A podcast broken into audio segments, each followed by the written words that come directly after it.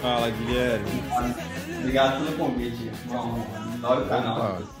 Muito bom. Cara, eu já aprendi muito com vocês. Não teria multisig se não fosse os tutoriais. Porra. Aprendi a configurar minha CodeTime com vocês. Bem melhor que, que o tutorial da CoinKite, aliás. Porque, não sei, acho meio básico o que eles fazem lá. Vocês fazem um trabalho excepcional aqui. Obrigado, Guilherme. Obrigado. A mesma coisa dos seus textos, a gente vai falar disso agora há pouco. Antes disso, alguma chance de você ter algum fone de ouvido com microfone? Porque eu estou ouvindo você eu com muito eco. Que bom te receber, Guilherme. Eu, eu não conhecia teus textos, cara.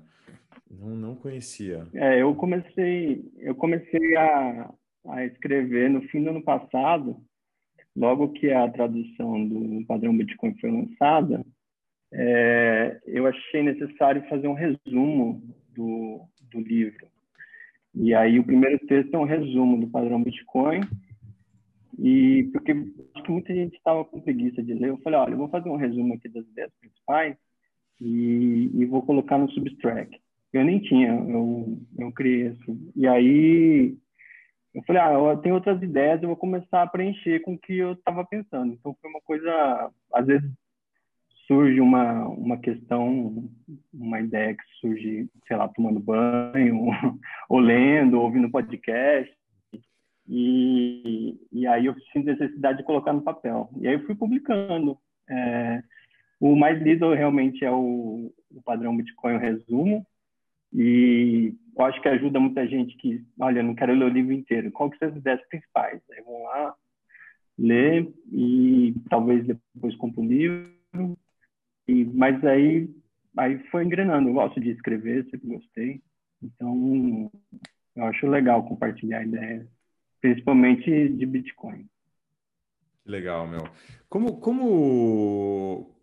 Bom, a gente quer falar hoje sobre, sobre o padrão Bitcoin, né? Que você fez a tradução. É, eu, eu li todos os teus textos, gostei muito de, gostei, ah, adorei todos os textos. Três em especial, vou falar os três que eu mais gostei. A nova uhum. corrida do ouro, Uhum. Alan Turing na nova, na nova nota da Libra Esterlina. Adorei esse. É. E o Bitcoin e os germes. Ah, isso é legal. Esse daí, a minha inspiração foi lendo uma passagem do Antifrágil, do Taleb, que ele fala da... Às vezes demora para a gente descobrir é, que algo não dá certo no mundo, né?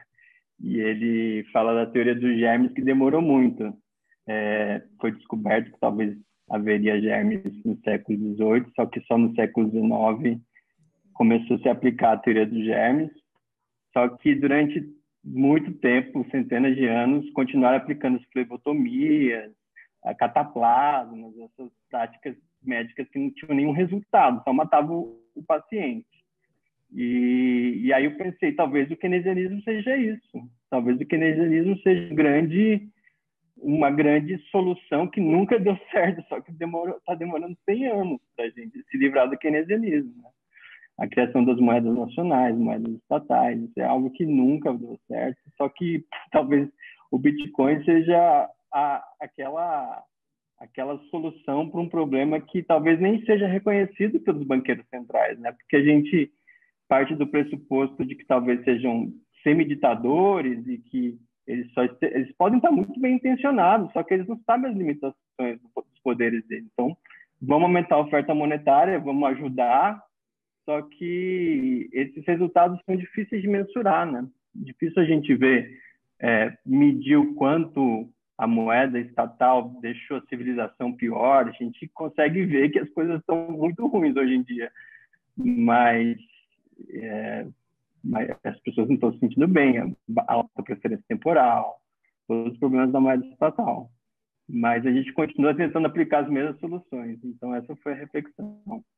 A da corrida do ouro é, foi. Eu estava lendo um livro do Caldeira sobre a história da riqueza no Brasil. E, e aí eu peguei aquela passagem que ele fala da descoberta do ouro no século XVIII, né? E que a mudança que foi para a colonização.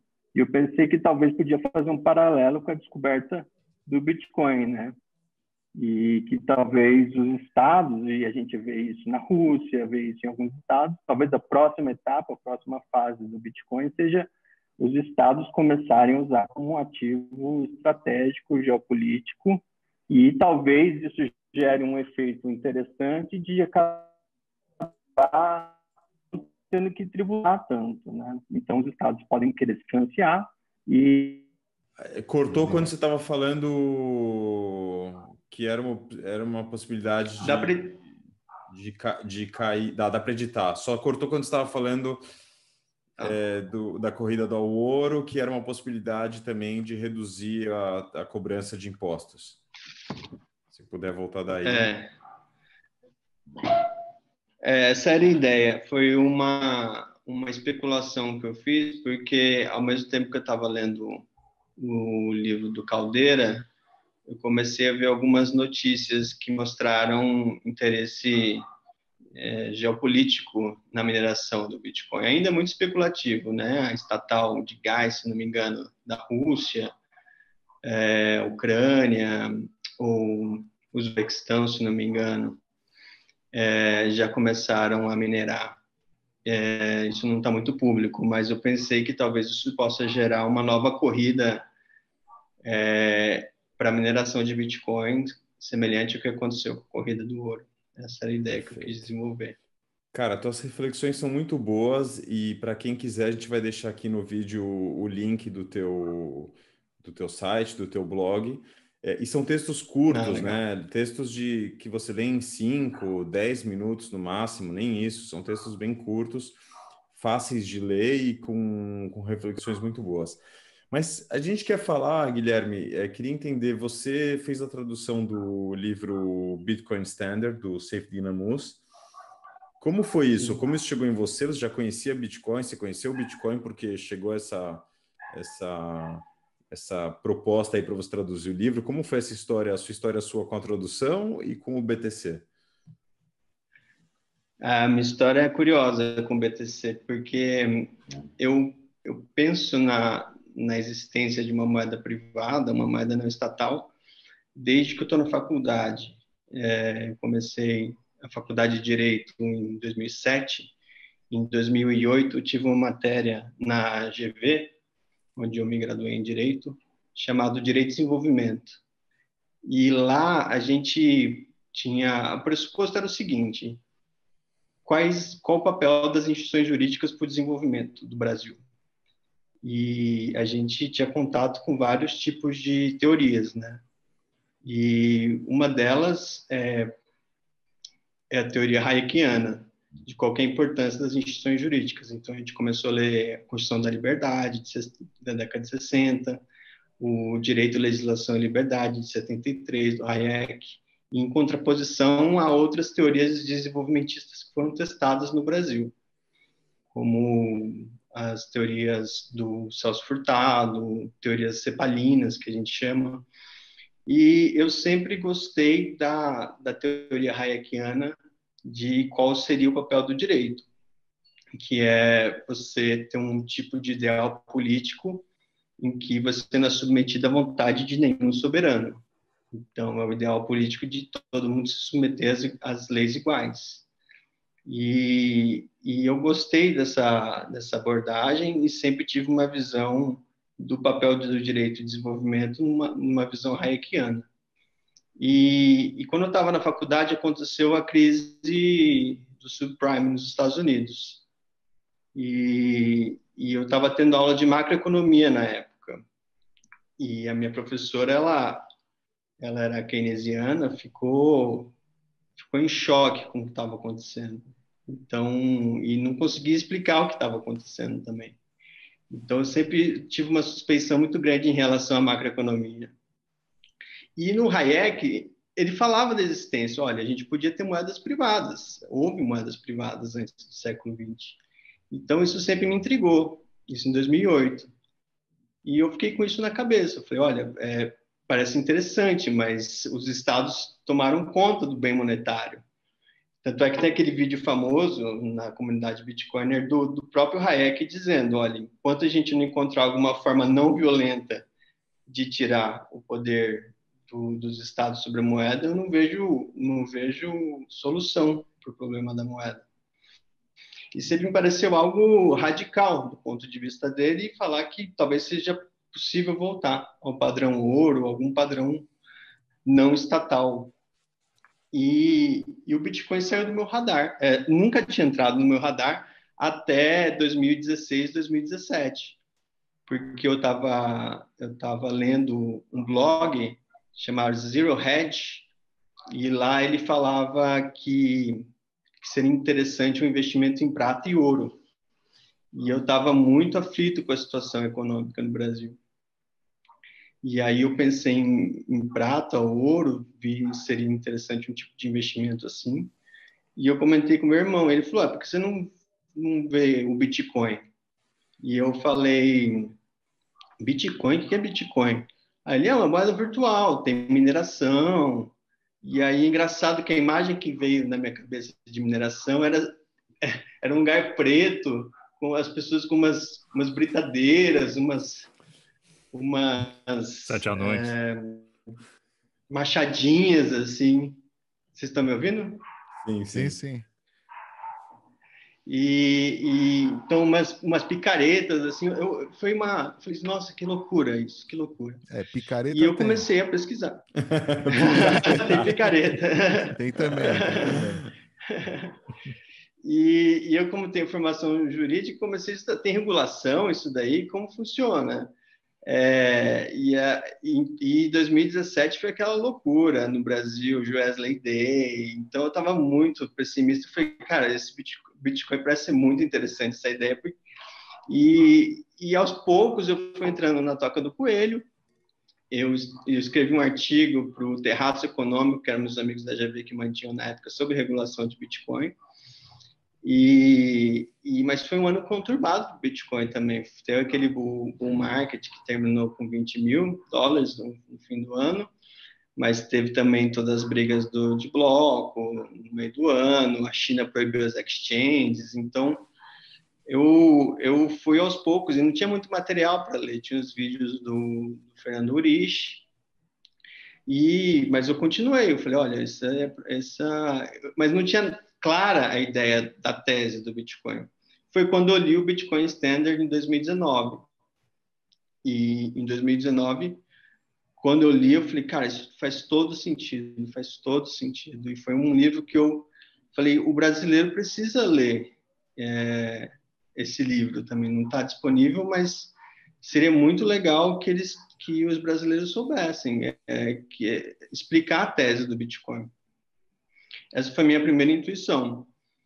E, e aí eu vi que o Saif estava procurando tradução, ele tinha várias outras traduções, eu coloquei meu e-mail e, e eles me chamaram para traduzir.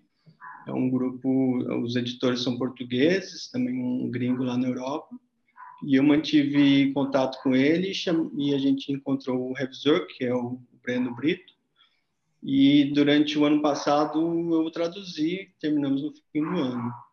E foi uma experiência muito legal de tradução, porque a gente. É, o vernáculo que a gente tem em português é muito limitado. É, eu procurei traduções de Stock to Flow, aí é, não existia.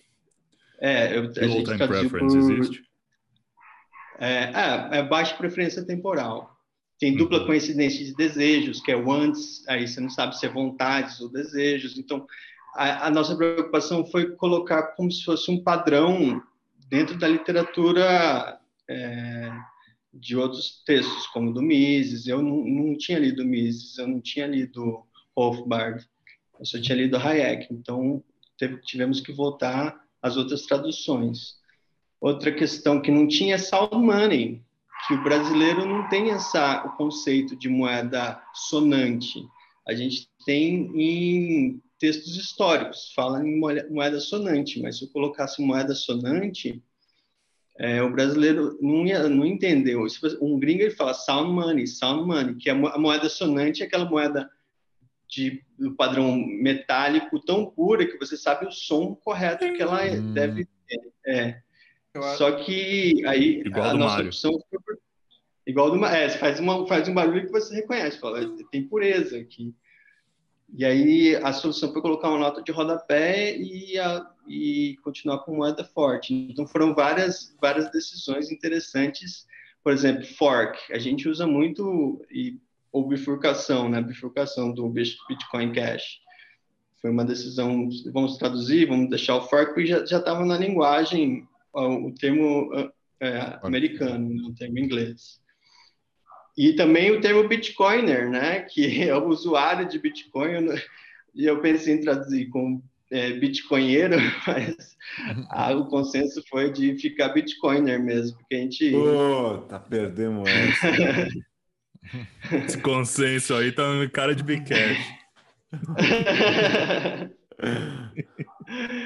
É que dava outra conotação. Eu falava, vamos, já tá na linguagem é, Bitcoiner. Tem... Ah, o usuário de Bitcoin. Imagina. Nem foi nossa intenção. Depois corri o risco de a gente processar vocês por usarem o nome do canal. Vai, é, podia ser algum problema de direito autoral depois. É. E eu acho muito.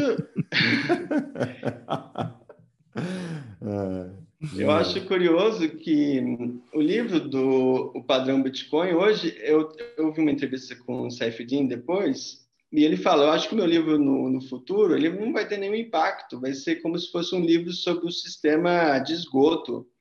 Vai ser tão comum que vai ser tão óbvio o Bitcoin que a gente vai perder até a relevância, assim, não, é, a gente vai naturalizar o uso do Bitcoin. Então, alguns debates que eu acho que foram importantes em 2018, que é tão recente, eles vão perdendo retroativamente. A gente não vê a importância dele ter falado da, da, da, do tamanho do bloco, a importância que foi ele colocar a, a teoria libertária a favor do Bitcoin, porque se a gente for ver, muitos libertários preferem o padrão ouro, eles são luditas até, não gostam de tecnologia. É, então, eu acho que ele se insere dentro desse debate do Peter Schiff, do valor intrínseco, sabe? Começa a falar, olha, se você fala em valor intrínseco e você diz que é seguidor de Karl Menger, você não entendeu nada. Então, é muito, eu já vi gente reclamar, falar, fala pouco de Bitcoin, fala só no final. Mas o livro ele trata de questões importantes dentro ele situa o Bitcoin dentro de uma linha de raciocínio econômico que, que é, não era consenso antigamente, né? E, e aí é, essa tradução do Brasil que chegou ao brasileiro vem com um capítulo esse aqui sobre escalabilidade, que foi um debate recente que a gente está tendo agora. E também eu acho importante a, a a forma como ele coloca, que o Bitcoin não pode ser um nicho, que o Bitcoin é, precisa de uma segunda camada. Então, é, eu, eu, sou muito honrado de ter traduzido é, uma obra que foi tão importante para mim também. E eu acho que vai ser, para muito brasileiro, eu vejo que as pessoas são transformadas com, quando leem o padrão Bitcoin, um pouco como se fosse é, a Bíblia dos muito maximalistas, bom. né? É muito bom. Uhum. muito bom. Só, só uma curiosidade sobre o Sound Money, que é o seguinte. Sound Money, é, é, o sound pode ser um adjetivo ou um nome, né? Uhum. É, o nome é som, o adjetivo é são. Então, em inglês, ele fica perfeito. Ah. Ele fica perfeito, uhum. porque é sound no sentido de que é são saudável e tem essa origem que você falou, histórica, que era o som do, da moeda, né? Então, em inglês uhum. fica espetacular, em português, infelizmente, fica. não dá, não dá mesmo. A tradução é ingrata. Fica moeda né? forte. É, uma coisa, é, tradução é uma coisa ingrata. Sempre se Tradução é traição, né? É traição. É, exato. É, é eu até eu acho inter... dinheiro duro. É dinheiro duro, duro, forte, saudável, é doente. É que é um conceito é, tão alienígena eu... para brasileiro, né? Que nem é, nunca existiu, né? Muito. Quanto, o Brasil. É difícil você ter esse contato, porque a gente só teve, a gente só teve moeda ruim no Brasil. Desde só isso na obra do Jorge Caldeira é muito claro. Só só shitcoin desde o começo, desde Dom Pedro é uma moeda ruim. Sempre e... é, mandaram as continhas, as conchas para o Brasil, né? As continhas de vidro. Sempre circulou muito papel. É ou a gente tinha o fiado, que é um sistema de crédito, né? E pouco, pouca moeda existia circulando. Jorge Caldeira e História do Brasil, cara, um, um, livro excelente do Jorge Caldeira, a biografia do Barão de Mauá. É, ah, recomendo é. para quem, quem quiser ler, é um clássico, uma biografia maravilhosa, vale a pena para entender o Brasil, é, o boa parte do Brasil, vale, vale ler esse livro aí essa biografia. É. Mas outra é, questão interessante, fala. só concluindo a questão da, dos uhum. termos, uhum. é o termo moeda fiduciária, né? Porque é, até os americanos, antes do Bitcoin, antes da, desse debate voltar sobre moedas privadas, o fiat, fiat money se tornou uma questão na, no debate político americano e para nós a gente fala moeda fiduciária, só que eu vejo que muita gente não entende. Então, nos textos do, do meu blog, eu falo moeda estatal, porque a moeda fiduciária é uma criação do Estado. O livre mercado nunca optou pela moeda fiduciária. Parece que, e é uma exceção na história da humanidade, a moeda 100% fiduciária é, e uma moeda de reserva internacional como o dólar. E, e, o livro traz esses paralelos históricos muito interessantes. Então, eu evito até o termo fiduciário e falo moeda estatal é, quando eu vou escrever. E porque as pessoas também não entendem que fidúcia vem de fé, de decreto, é, fiat. É um dinheiro que vem do, do, do, da vontade do soberano. E então foi outra questão de tradução que eu acho interessante a gente comentar que para o público brasileiro não é tão familiar, porque a gente não, não também não tendo sound money também acha que a única moeda é moeda estatal, né? Você fala, olha, existem moedas privadas, parece que não parece bagunça, sabe? Parece, nossa, então qualquer um pode emitir é, uma moeda. Isso foi inclusive quando eu estava tendo aula de macroeconomia, eu tinha um amigo que perguntou para a professora de macro a gente estava tendo uma aula sobre, sobre moeda e era um livro-texto basicão de economia keynesiano. E aí tem uma diferença, moeda do Estado, moeda estatal. E ele levantou a mão e perguntou, e se eu emitir minha própria moeda? E a resposta dela foi muito estúpida, foi, você vai ser preso, é chilindró, isso é crime, é crime. E foi uma resposta que eu achei tão ruim e ficou na minha cabeça, por que que então não é uma Ela falou isso de forma bem patriótica? É, foi de patriótica, foi assim, tipo, não venha com esse absurdo, parecia um tabu, sabe? Parecia que ele tinha tocado num, num tabu. E, e, e, eu fiquei assim, não, ela não está descrevendo a realidade, ela está falando o que tem que ser. Então, a gente, ela, e isso me impressionou. Então, quando, quando eu voltei depois de muito tempo, ouvi, quando eu ouvi pela primeira vez o Bitcoin, eu falei, olha, então existe, sabe? Está circulando, existe, funciona. E, e aí foi, encaixou certinho do que eu, na minha filosofia política, na minha filosofia moral. É, é que eu estou escutando, é inacreditável como, como a gente está em 2021 e ainda tem gente que dá tanto valor ao nome da universidade, né? O nome da faculdade. Porque, querendo ou não, é. É, acaba sendo um, um, Como fala? Um crachá, um, um né? uma, uma, uma, medalha ali que, que, que serve de entrada que serve de entrada para o mercado de trabalho, né? E é uhum. claro, em toda a faculdade tem alunos de, de, de todos os tipos e, e, fica, e fica claro o teu conhecimento e o teu também questionamento com relação à instituição que você está estudando. Mas você está falando aí da GV, uma das faculdades mais reconhecidas do Brasil, né? E ter uma professora que é. dá uma resposta, de, uma resposta dessas à é. de um aluno é realmente é. lamentável. Eu é acho que é, forma, foi... né, economistas fiduciários, né, economistas fiat. Foi. É. E eu acho que ela não estava muito acostumada que, assim, a, a faculdade de Direito lá tem um método diferente da faculdade de Economia, que a faculdade de Direito, o método é diálogo socrático. Então, a gente tem um texto, o professor conduz a, as discussões, né? Então, é é, ele só faz pergunta. E ela veio do departamento de economia, porque lá a gente tinha macro e micro com professores de outro departamento, e contabilidade também. E eles não, não.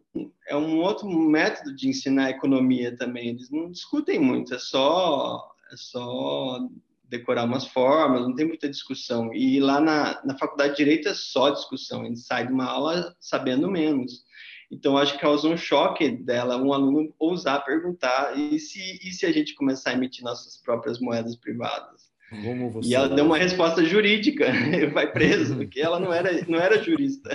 É, é a. Cara. Como é que fala? Eles são é, propagandistas do, do sistema fiduciário, né? do Banco Central, ou seja, É. o apoio, o dinheiro, eles dependem. é, tipo, a gente fala de shitcoin shields, sabe? O Stakeholders. cara que. É isso, bag, bag holder, né? O cara tem um bag de shitcoin, ele vezes- tem que defender a shitcoin dele. É, Às vezes não é nem, nem nesse sentido. É ignorância. É Não, uma não, igno- é, ignorância. É o que é, é o que Ou é, o que repetição de, de ensinaram. padrão. É, É, nunca a se gente aqui questionou. É especialista. Especialista nunca vai inovar, né? Nunca vai saber. O especialista sabe o que acontece, sabe resolver pepino do passado, pepino que já aconteceu, sabe te repetir Que muito louco, bem a, né, o- a cartilha, mas não é, não é, um in- não vai inovar, não vai empreender. né? Eu acho que a, mi, a minha interpretação também é que a escola, de, a, a disciplina da economia, ela está quase toda com, comprometida com uma tese estatal da moeda, né, que chama cartalismo, e que foi desenvolvido no começo do século. E a teoria, o cartalismo está para a economia, assim como o positivismo jurídico está para o direito, que acha que todo o direito emana do Estado. Então, juristas não conseguem, às vezes, pensar fora de um, um, direito que não nasça ou seja autorizado do Estado, assim como economistas, é, a maioria não consegue pensar em como pode haver transações econômicas que não passam pela regulamentação estatal, né? Isso no Hayek é muito claro, né? Ele fala de uma ordem natural é, da economia, da linguagem e do direito. Então, a ordem natural é justamente aquela ordem que você, a regulação humana, ela não deve perseguir fins específicos, mas você tem, você é uma regulação que nasce de baixo para cima. Então, ele era fã do common law, que é um direito que nasce dos, dos tribunais e dos costumes, e, e ele não gostava de, ele, ele não gostava também da, de uma regulação econômica, e a regulação da linguagem é, é, impossível também, porque você não consegue disciplinar como o significado das palavras. E, e, eu acho interessante como isso casa na teoria dele e conversa tanto com a disciplina de direito quanto de economia. Mas hoje, no Brasil, é difícil chegar a esse tipo de, de, de ensino, tanto nas faculdades de economia quanto nas faculdades de direito. Porque no, nas faculdades de direito se decora muitas normas, mas não se reflete sobre o significado delas. E, e na faculdade de economia, você, você não sei, está impregnado de keynesiano que acha que o Estado vai resolver. Eu acho que vale, vale a gente agendar um programa contigo para falar só disso. Pode ser, eu topo. É um, tema é um ótimo. assunto que eu, que, é um que eu acho ótimo quando é, eu, eu, que eu tenho estudado filosofia do direito, filosofia política. É, eu não tenho formação econômica, mas é, é, são os assuntos que me interessam. É o hobby, né?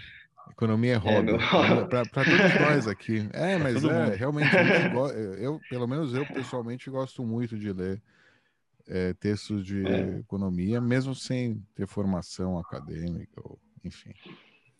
É Mas, dinheiro, a... né? A gente aqui está tratando de dinheiro, Bitcoin, né? É. Bitcoin acho que faz você entrar nessa toca aí. Você começa. E aí ela, Uma ela toca é fascinante. muito profunda. Fascinante. É. Guilherme, você quer um dos textos que você falou que fez mais sucesso foi um resumo que você fez do, do livro que você traduziu, né? Do padrão Bitcoin. Sim. É, será que a gente consegue falar um pouco disso e você dá um, um, resumo e a gente vai comentando e debatendo sobre as ideias do livro, de onde ele parte, a partir de quais claro. princípios, como ele, como, ele, como ele evolui a partir da ideia e da construção é, do, do, que ele quer apresentar e chegando até a conclusão do livro uhum. no, no, Bitcoin. Claro, é, eu só não, eu estou com medo de ficar redundante aqui porque vocês estão fazendo uma leitura do livro, né? E eu não, não, não é tenho outra... tido tempo de é acompanhar. Diferente. É outra, é outra abordagem. É diferente. É outra perspectiva. Fica tranquilo. Ah, tá. É, mas, ah, mas vocês estão bem ligados ao livro ou estão fazendo, estão refletindo sobre não, as olha, ideias? É. Não, primeiro que não somos nós todos, quem está fazendo é o Miguel e o, e o, Kevin, são dois colaboradores aqui do canal. Então, eles são, como você falou, né, os maximalistas que carregam a Bíblia do padrão Bitcoin. Ambos gostam muito do livro, recomendam para amigos, todo mundo lê, já leram ele várias vezes e queriam né, compartilhar é, em detalhe, né, com mais, tipo, aprofundando com as ideias deles. Né?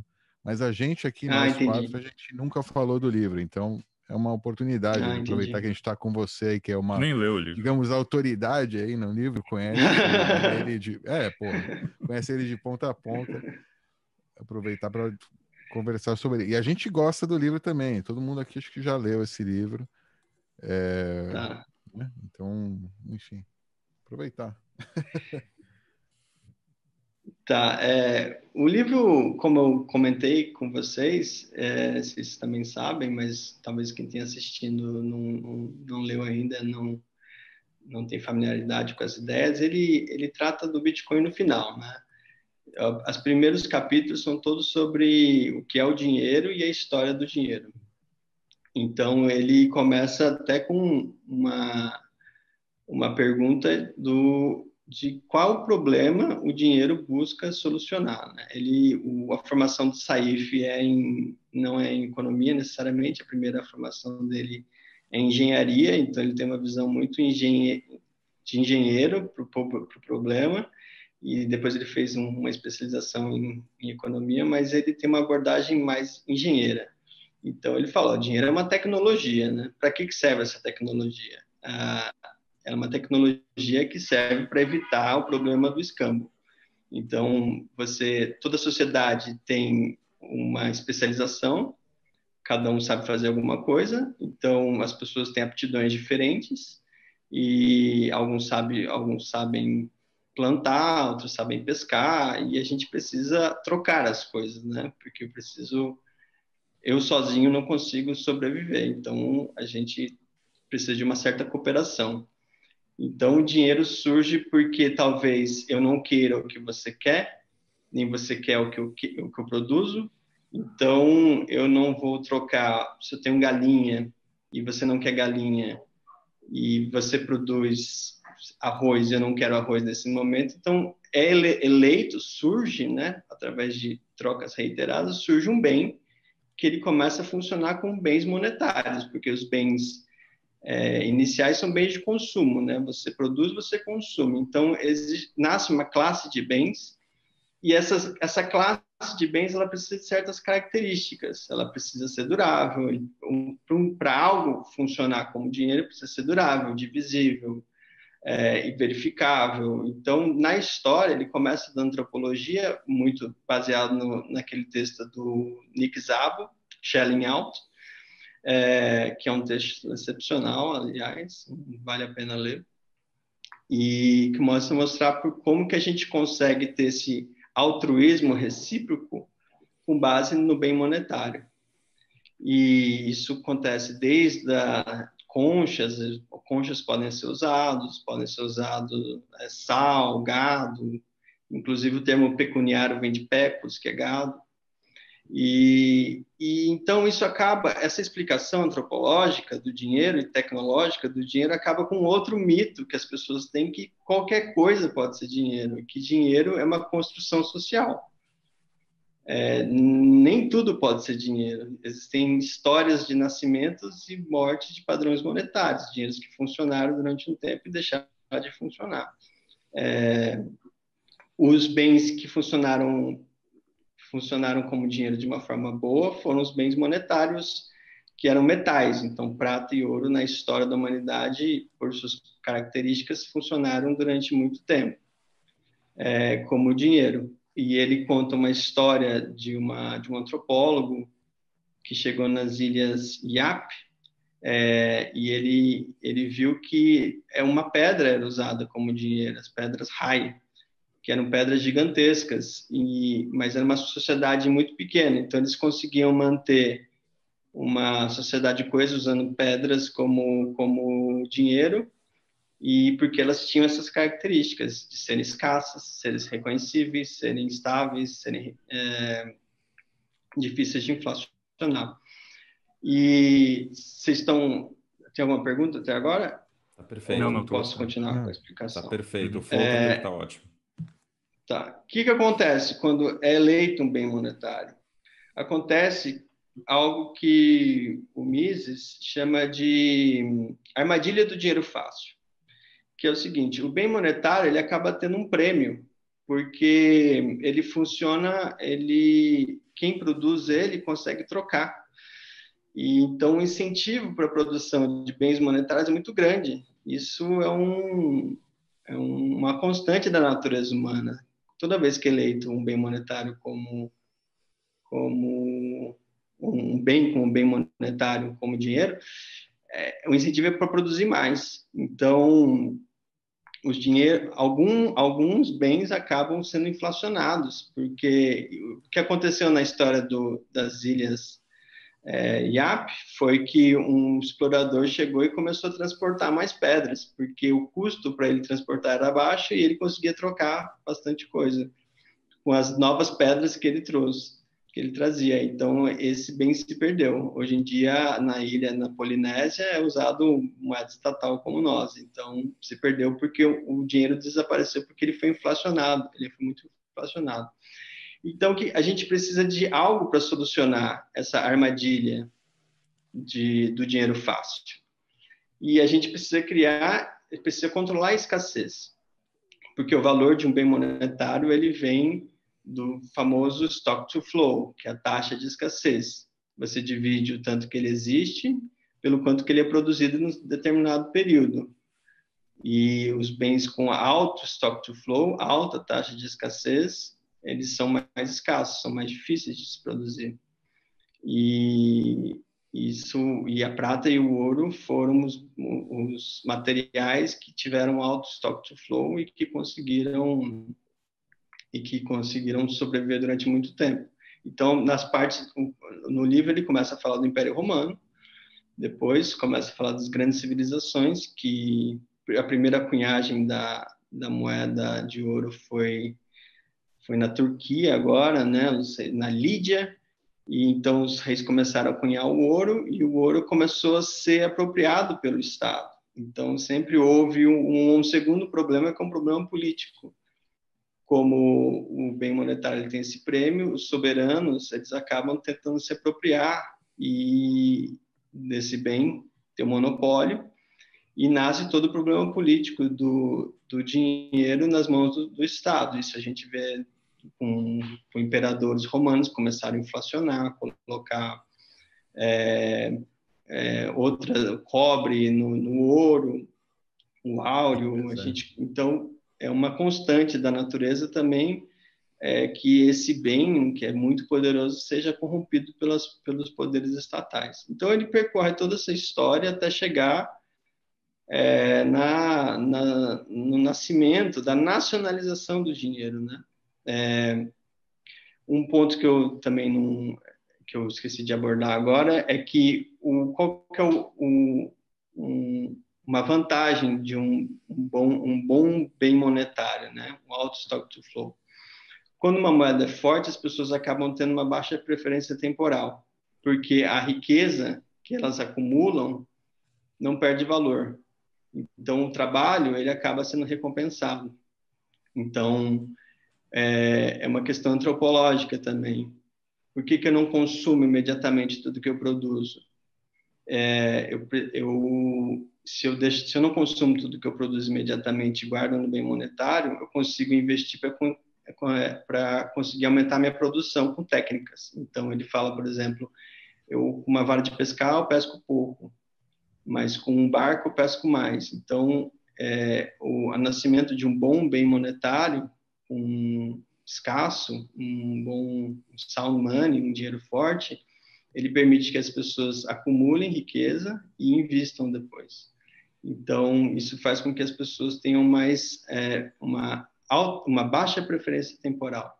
Então, eu, eu não consumo tudo agora, eu planejo para o futuro, então eu acabo investindo o dinheiro e isso aumenta o padrão de vida geral.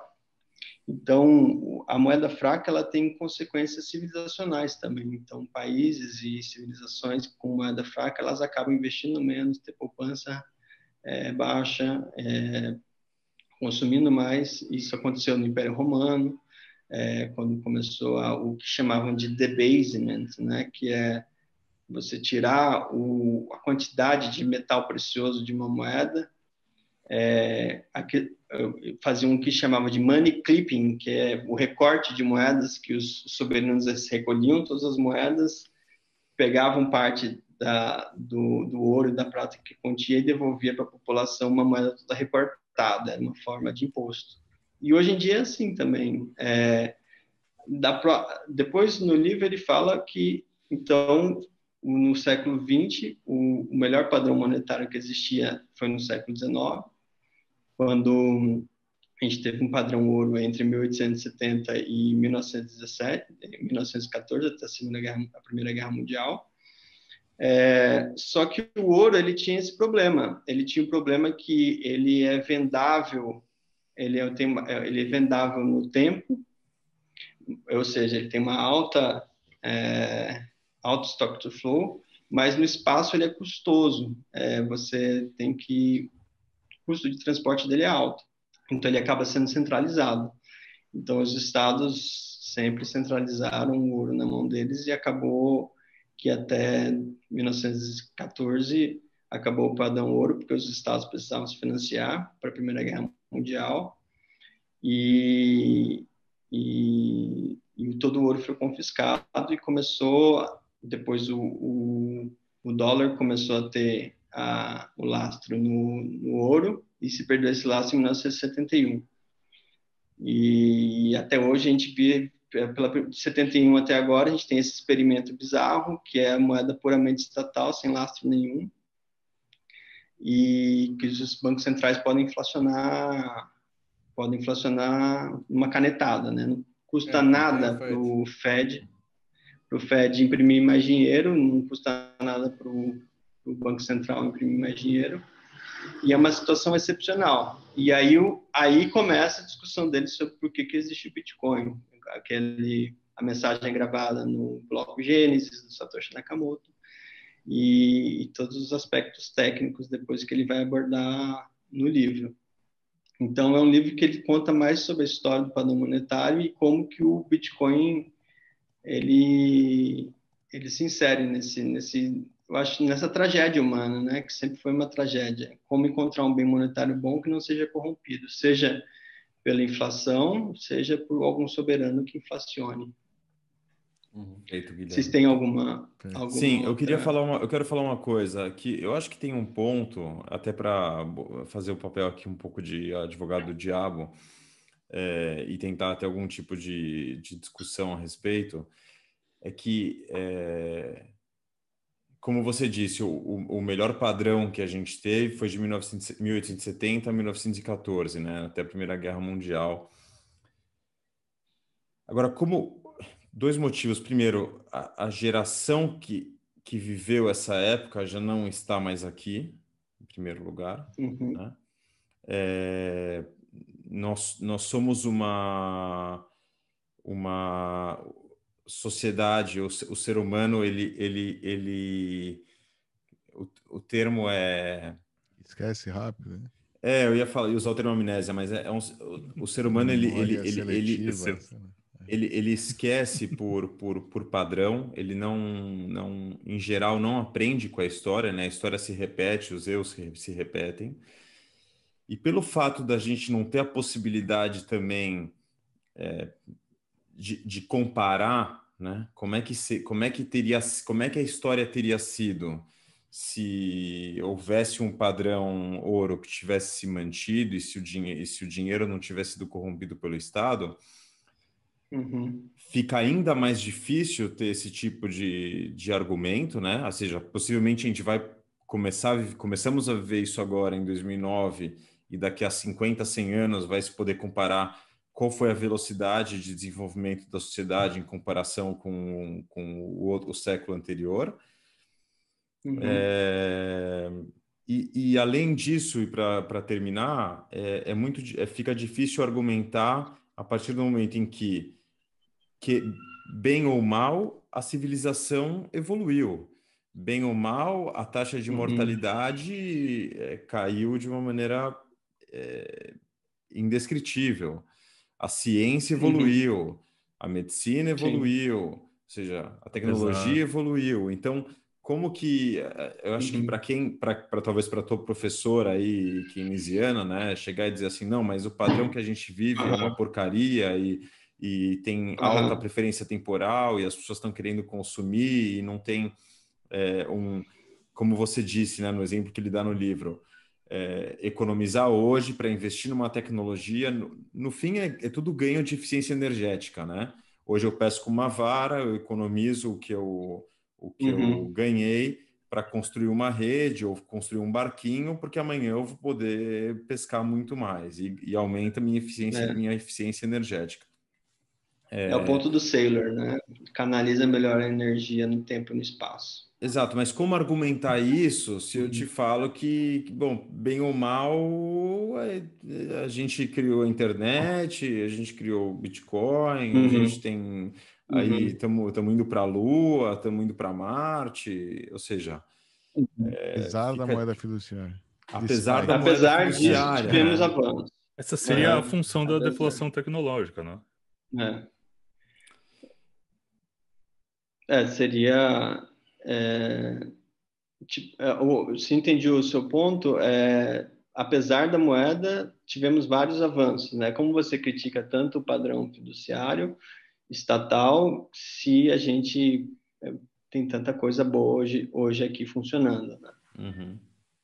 É, eu, eu, eu tenho dois pontos. É, a primeira é o seguinte, é um que está no livro, né? Que todas grande parte do que a gente colhe hoje de tecnologia não foi inventada agora, foi inventada no século XIX. É, química, física, é, a gente só tem aplicação tecnológica agora, mas foram descobertas que aconteceram durante o padrão ouro. Então, tem uma, uma parte no capítulo que ele lista tudo que veio de bom do século XIX, de grandes descobertas. O segundo ponto é que a experiência totalmente fiduciária é só de 71 para cá, né? São 40 anos que a gente está com um padrão totalmente fiduciário. E, então a gente tinha um pouco do lastro do dólar, porque as nações elas mantinham seu, suas reservas em dólar, mas elas conseguiam resgatar em, em ouro. Então tinha um certo controle dos bancos centrais, né? O, o, o Fed era o nó central do padrão semifiduciário. É, e de 40 anos para cá, é, o declínio tecnológico é muito grande. A gente não tem. É, quem faz um, um, sabe, e sempre reclama disso todos os dias é o Peter Thiel, né, o, o inventor do PayPal ele tem um ponto interessante de que de, a gente está em uma estagnação tecnológica gigantesca, era para a gente estar tá bem melhor. Eu sei que é um tipo de pensamento contrafactual, né? A gente não consegue ter dois mundos, multiverso, um que continuou, um sem o Nixon Shock, outro com, para a gente ver como tá. Mas a gente não consegue ver, pelo menos. É, não consegue 2009. ver. Podemos imaginar, mas, mas realidades paralelas. A gente só, é uma especulação do Saif de que assim as coisas é, eu acho que fica claro isso é, dessa desse declínio porque até os banqueiros centrais eles não eles você vê que eles não sabem muito bem o que eles estão fazendo e, e, e o que eles propõem a gente eu acho que não está pensando muito muito à frente. A preferência temporal das pessoas é baixa. E, o contrafactual que eu dou é quem vira Bitcoiner acaba tendo uma transformação pessoal muito grande e, eu, e elas acabam reconhecendo uma mudança na própria postura delas em relação à vida, em relação a, a ao que ela a pensar, deixar um legado, a pensar no longo prazo, coisa que se você está no padrão consumista keynesiano, isso não existe. Então, eu acho que empiricamente eu vejo eu posso ter meu bias, porque eu sou um Bitcoiner, mas eu vejo transformações profundas na, na natureza das pessoas que adotam o padrão Bitcoin como, como padrão monetário.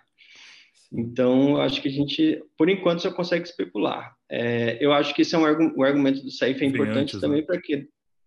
Oi, desculpa o que, que, vem antes, o ovo ou a galinha? A pessoa descobre o Bitcoin porque ela tem, ela é propensa a ser Bitcoiner, ou ela tem as características de Bitcoiner, ou ela é, se aproxima do Bitcoin e vai absorvendo os valores dos Bitcoiners e vai se ficando homogêneo com a eu, cultura. Eu acho que o, o, Bitcoin vem antes. As pessoas entram na toca do coelho e elas não sabem o que elas estão fazendo. Elas não sabem a mudança que vai ser na vida tá delas. Então, eu acho que realmente, claro, não é só usar, assim, ela, ela tem que ter um nível de, de reflexão sobre, sobre o Bitcoin um pouco aprofundado, não basta ter uns satoshis ali e guardar. Mas é, eu acho que o Bitcoin realmente ele funciona como um, um uma forma, se você começa a pensar em SATs, se você começa a pensar no stock to flow, começa a pensar nos ciclos do Bitcoin, é, elas começam a mudar coisa que não havia antes na vida delas. Se ela pensa só no, é, a gente vê isso hoje em dia, né? As pessoas, os Bitcoiners, isso é algo que eu tentei abordar no, no meu último, no meu último artigo sobre a pandemia é, que elas estão elas estão otimistas assim elas estão pessimistas com a economia fiduciária mas estão otimistas com, com o futuro. Então elas acabam pensando mais no longo prazo. Elas começam a ter baixa preferência temporal não consumir tanto. É, então eu acho que isso eu vejo mas é, é algo que a gente está muito no começo. A gente é, vai demorar é um projeto de, de centenas de anos para a gente ver como isso vai acontecer mas eu, o argumento do Saif é importante para tirar aquela impressão que muita gente tem que Bitcoin vai acabar com o mundo, e ao contrário, Bitcoin vai salvar o mundo. É completamente o contrário. O que vai acabar com o mundo é moeda de banco central, é moeda inflacionária, totalitarismo tecnológico. Bitcoin é liberdade e, e sentido na vida, é outra coisa. É, não, não é nada do que do que se diz por aí. Então, esse é outro ponto interessante no livro dele, mostra que é uma conquista da civilização ter criado o Bitcoin. A gente pode ter nascido do, do padrão fiduciário, precisou o padrão fiduciário chegar muito ruim para Satoshi Nakamoto criar. É, então, algo de bom o padrão fiduciário fez foi criar Obrigado. o Satoshi Nakamoto.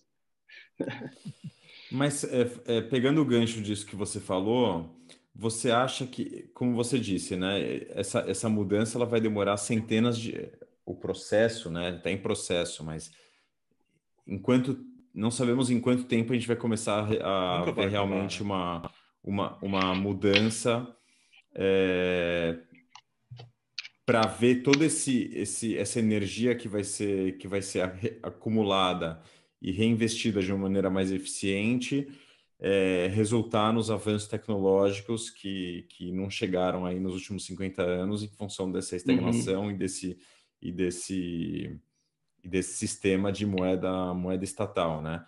Ou seja, vai ter uma uhum. narrativa. Será que não vai ter uma narrativa também? É... O modelo vai primeiro quebrar, certo? A gente não vai ter uma mudança não, suave. Não necessariamente. Você acha que não? Eu acho que pode ser Porque vai ser. Eu acho que pode... dizer, a, gente diz, a gente dizer ou a gente achar que, que o Bitcoin vai melhorar as coisas, mas primeiro as coisas vão. Quem, quem tiver de fora vai olhar e vai dizer: não, peraí, se está tendo uma, uma crise, a crise não é porque uhum. o sistema fiduciário era ruim, porque ele funcionou por muito tempo. Eu tinha minha casa, eu comia, uhum. eu trabalhava. Uhum. Agora não tenho trabalho, etc. E a culpa é desse tal de Bitcoin. Mas ele age, como, ele age como uma ponte, Ivan. Ele, ele, não, ele não vem pegar. Ele não é a pessoa que vem pegar na mão do, do na mãozinha e levar é. para o outro lado da ponte. Ele é a ponte. E quando uma pessoa precisa da ponte, ele, ele, ele descobre que está lá. Eu acho que é nesse sentido. É, e, e, eu acho que o. Se for falar sobre isso, acho que o Coronga, né? É, é o. Vai ser o chip aí, né? É o, é o Black Swan. É o que vai ser. Vocês vão olhar para trás e vão falar: o sistema fiduciário falhou, não porque Por a gente do... é incompetente, é. porque teve uma crise. Olha essa crise, um ano, as pessoas estão sem trabalhar normalmente há mais de um ano, pô. É tipo. Eu acho e que. a quantidade de dinheiro anos. que o Fed está imprimindo. É, as coisas certamente podem piorar muito antes de começar a melhorar.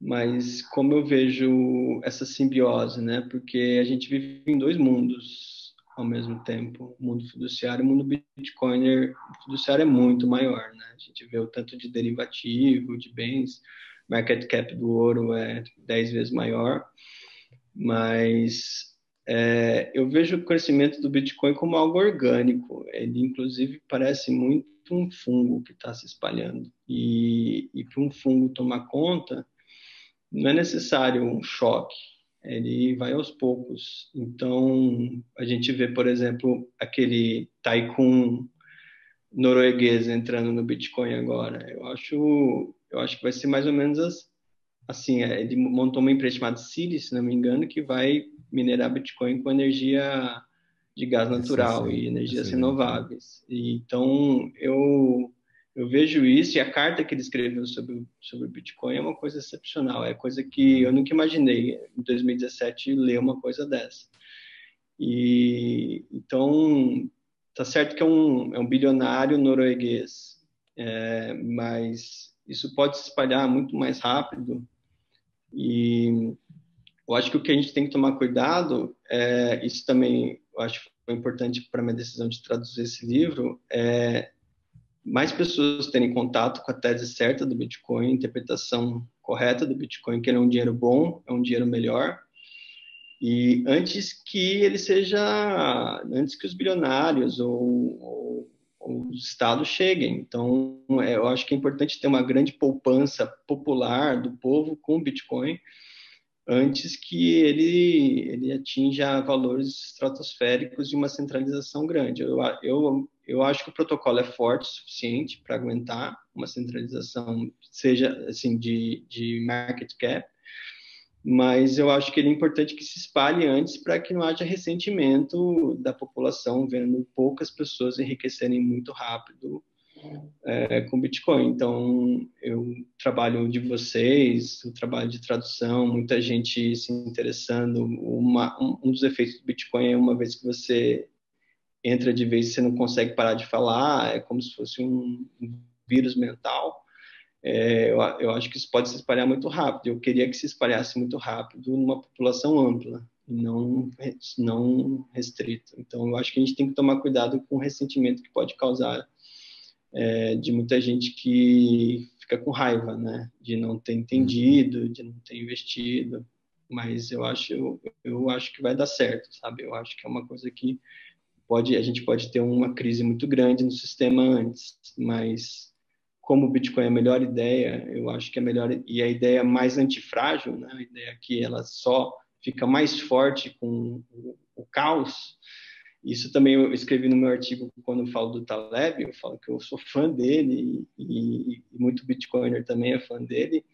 Uma forma de entender o Bitcoin é como um sistema antifrágil, por excelência. Então, ele só vai ficando forte. Quanto mais batem, mais forte ele fica. É exatamente. Exatamente. É, eu, eu me identifico eu... muito ah. com isso, só, eu me identifico muito com o que você está falando, já, te, já fiquei um pouco aflito com, com esse tema, acho que esse é um, é um dos nossos objetivos aqui no canal também, de, de tentar explicar o Bitcoin, passar para mais pessoas é, possíveis é, o, quanto antes. É, como eu como eu vejo hoje, como isso de certa forma me deixou mais tranquilo, é que é um processo, enfim, que é, a gente não tem controle e que ele vai e que ele, e que ele vai muito além da nossa da nossa existência.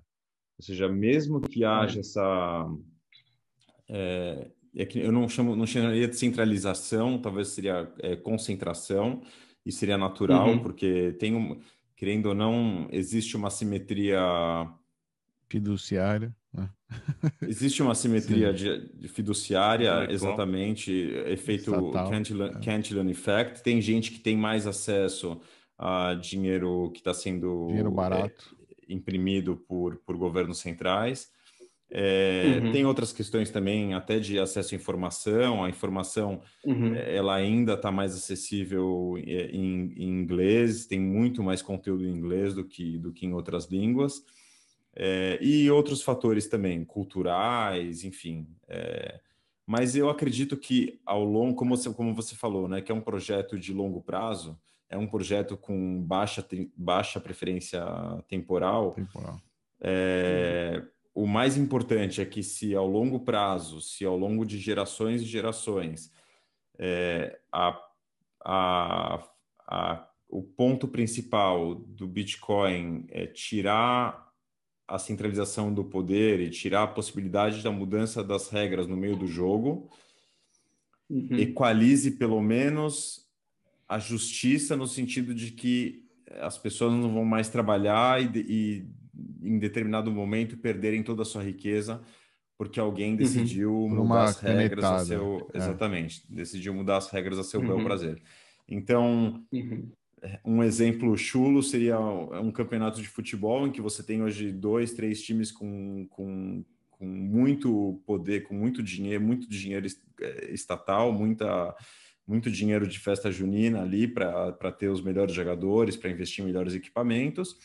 Possivelmente com a mudança, eles ainda vão por algum tempo é, se continuarem aí dominando os próximos campeonatos, mas que ao longo uhum. é, da história seja algo mais orgânico, né? Seja algo mais orgânico uhum. e natural e enfim, que não realmente quem de... for mais eficiente de fato, né, e quem competir melhor no mercado vai é, vai acumular mais dinheiro, não vai ficar na é. mão de do pessoal mais bem conectado, né, digamos. É, cara, eu me eu quero voltar um pouco só para IAP lá, porque estava falando de IAP, uma coisa que uhum. me fascina dessa história é que é, o processo né, daquelas pedras era o cara ir até uma outra ilha próxima, era tipo todo um, um work, né, um trabalho, tinha um proof of work né, na mineração, digamos, uhum. dessas pedras de app. Então, cada pedra de app era, vamos dizer que seria como um Bitcoin, né, que tinha um trabalho por trás, era um, não era uma. Uhum. É, e, então, e, e, tinha todo um ritual, né? Ou seja, era uma parte do crescimento, a sua, sua tribo, a sua família, elas, uma época do ano, uma vez na vida, uma ou duas vezes em toda a vida, você ia até outra ilha fazer esse ritual, fazer esse trabalho, trazer aquela pedra. E aquela pedra tinha um valor além, né, do valor da pedra em si, né? E, e, eu acho uhum. interessante que meio que volta com o Bitcoin, com o que a gente vê hoje em dia, né? Que o Bitcoin em si é como uma pedra, né? Digital. É, o Bitcoin em si, digamos, bits e bytes, né? Ele é reproduzível, assim uhum. assim como essa pedra também é reproduzível. É, mas esse Bitcoin ele tem essa história, né? Por trás, assim como a pedra de IAP, né? Ela tinha essa história por trás. A diferença, né, uhum. né, entre talvez o Bitcoin e qualquer altcoin, shitcoin que tem aí, é, é essa é, é a, essa história, né? Essa rede por trás, esse esse processo, né, de trabalho que ela tem por trás. Claro, é, isso eu estou sendo, né? Tem, tem aspectos tecnológicos que também dão mais força, uhum. segurança, enfim, não tô, tô, eu tô ignorando uhum. isso, né? Mas é meio, eu vejo hoje em dia, né, que eu me imagino Verdade. eu, bitcoinheiro, como aquele chefe da tribo lá em IAP, e que vem o estrangeiro lá com a shitcoin dele, que é, uma, que é igual, é, ó, é mais rápida, ó, eu é. consigo rodar, eu consigo rolar uhum. ela mais rápido. Para você pode é. usar, ela, ela é mais redonda, mais perfeita, dá para rolar mais rápido para você levar ela para o seu vizinho. Vamos forcar, Eu falo, essa aqui não, porque essa aqui não tem prova de trabalho, essa aqui não é. Vamos fazer a High Sharestone. high Sharestone. É, é a... Não, mas é engraçado porque é, é, no fim das contas a tecnologia monetária ela, ela segue sendo isso, né? Segue sendo algo que para a gente, a gente vê essa pedra não tem nenhum valor, é uma pedra, sabe? Uma pedra, legal, mas é, é. ela tem o valor dentro daquela rede, daquela sociedade, e por mais que ela tá lá ainda, né? outra. Hã? E ainda tá existe, ainda, ainda né? existe. Sim, ainda está lá. É engraçado que é souvenir tá lá. hoje em dia. Tem várias histórias interessantes, de, de, diversos né, contos aí sobre essas pedras. É, tem aí no vídeo, então eu não vou me estender que tem aqui no vídeo, no canal, aliás, aproveitar fazer o gancho, tem um vídeo no canal é, com o resumo do Miguel e do Kevin é, sobre o capítulo 1. Eles estão no capítulo 2, estão produzindo três ainda, está devagar, mas vai sair até o fim do ano, acho que tem todo o livro comentado.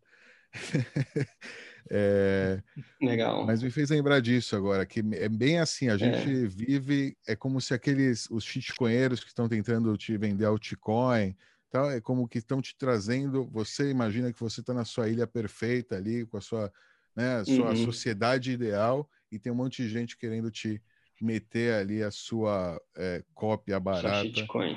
Sua shitcoin é. para tentar, né, tirar essa pureza desse dinheiro que a gente conseguiu.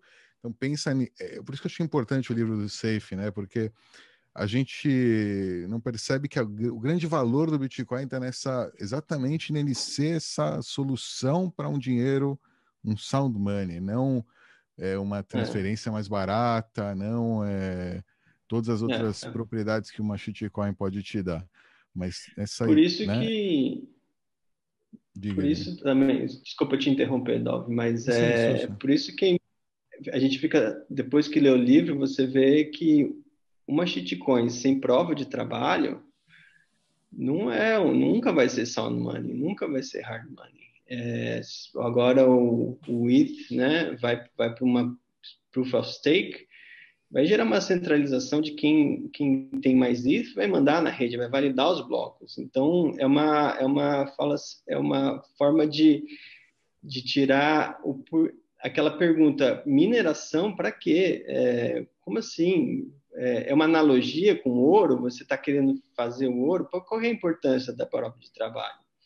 E o livro responde essa questão, porque quando eu fui, quando o meu irmão falou, o Bitcoin, a coisa que mais me impressionou foi a mineração. Como assim? Para que mineração? É, como os bancos, a moeda estatal não não tem mineração, parece uma ou uma, qualquer tipo de prova de trabalho, é uma ideia que precisa ser construída e você precisa mostrar o valor dela, né? Você gera escassez, uma escassez controlada. E outra, outra questão que, que você comentou, que eu achei interessante da é, história... É, desculpa, desculpa, não só isso, ah. mas... Não só é, isso também, mas um grande ponto da mineração é, é conseguir o consenso por meio da competição.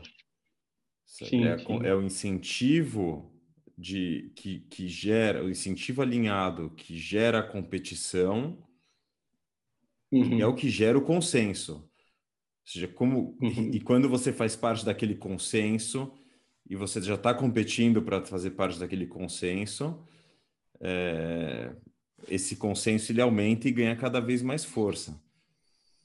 É, e ninguém manda na rede. É, é algoritmo Tem... de consenso baseado em competição. Esse é uma, essa é uma sacada é, brilhante que, que Satoshi teve. Então, não só a é. escassez, é. mas o consenso. Porque você poderia natural. ter. Você, hã? Uhum. Competição natural. Porque existem competições claro. inventadas. Essa, essa é uma competição que emerge naturalmente por causa das características. Exatamente que é a, que é a resistência e... à censura, né? Que é o princípio, que é o porquê existe, né? Resistência à censura. Uhum. É, então, eu e... acho que esse é um ponto interessante.